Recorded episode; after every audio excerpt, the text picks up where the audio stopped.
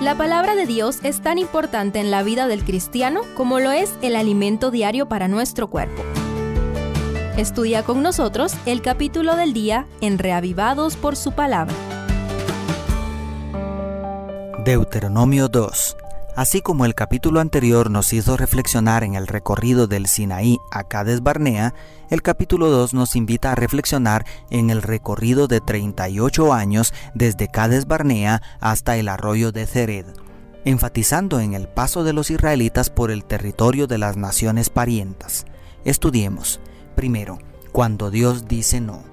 El énfasis de este capítulo lo coloca Moisés en que Dios prohibió a su pueblo hacer guerra contra tres naciones, Edom, Moab y Amón. La primera razón que da el Señor para esta prohibición es que son parientes. Los edomitas que habitaban en el monte Seir eran descendientes de Esaú, hermano gemelo de Jacob. Los moabitas y amonitas eran descendientes de Lot, por medio de las dos hijas que cometieron incesto. En segundo lugar, Dios respeta su palabra y había prometido bendecir a todo el linaje de Abraham. Además, había prometido específicamente darle el monte Seir a los descendientes de Esaú. Por otro lado, pareciera que por la influencia de Abraham, estas naciones todavía conservaban cierto temor a Jehová. El Dios verdadero, por tanto, el Padre de todas las naciones, anhelaba que se volvieran a Él. Desde el punto de vista de Israel, ¿cómo tomarán la prohibición divina? ¿Cómo afrontas tú los no de Dios? Dios en su soberana sabiduría muchas veces responde con un no nuestras oraciones. ¿Por qué no confiar en Él cuando nos dice que no? Segundo, el ejemplo de otros. Siendo que el pueblo de Dios aún estaba en el desierto porque le faltó fe para arrebatar la tierra prometida, es para mí asombrosa la manera en que suavemente trata de cambiar la mentalidad de la segunda generación que sobrevivió al desierto. Aquí se enfatiza la manera en que las tres naciones mencionadas derrotaron a los habitantes de aquellas tierras para tomarlas en posesión como Dios les había prometido. En otras palabras, Dios explica a su pueblo la parte humana en el éxito de sus parientes. Presta atención a los versos 22, 24 y 25 como hizo Jehová con los hijos de Esaú que habitaban en Seir, delante de los cuales exterminó a los Oreos, aquellos desalojaron a estos y habitaron en su lugar hasta hoy. Levantaos, salid y pasad el arroyo de Arnón. Yo he entregado en tus manos a Seón, rey de Hezbón, el amorreo, y a su tierra comienza a tomar posesión de ella y entra en guerra con él.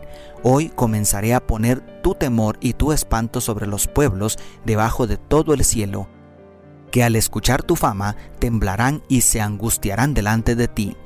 Si Dios bendijo a las tres naciones semipaganas, ¿cómo no cumplirá su promesa para Israel?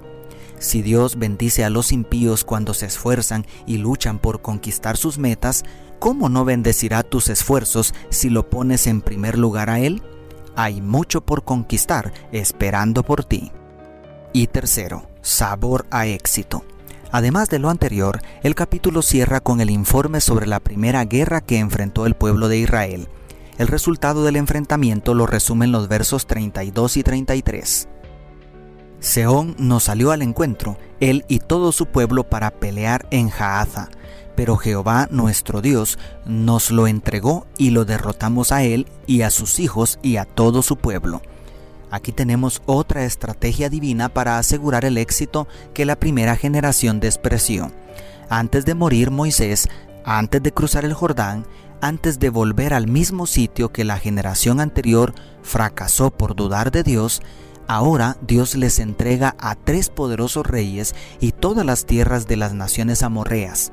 En otras palabras, antes de entrar a la tierra prometida, les da una probadita de lo que es capaz el ejército de Israel si tan solo le permite a Dios obrar.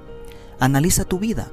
¿Cuándo fue la última vez que saboreaste ese delicioso sabor a éxito?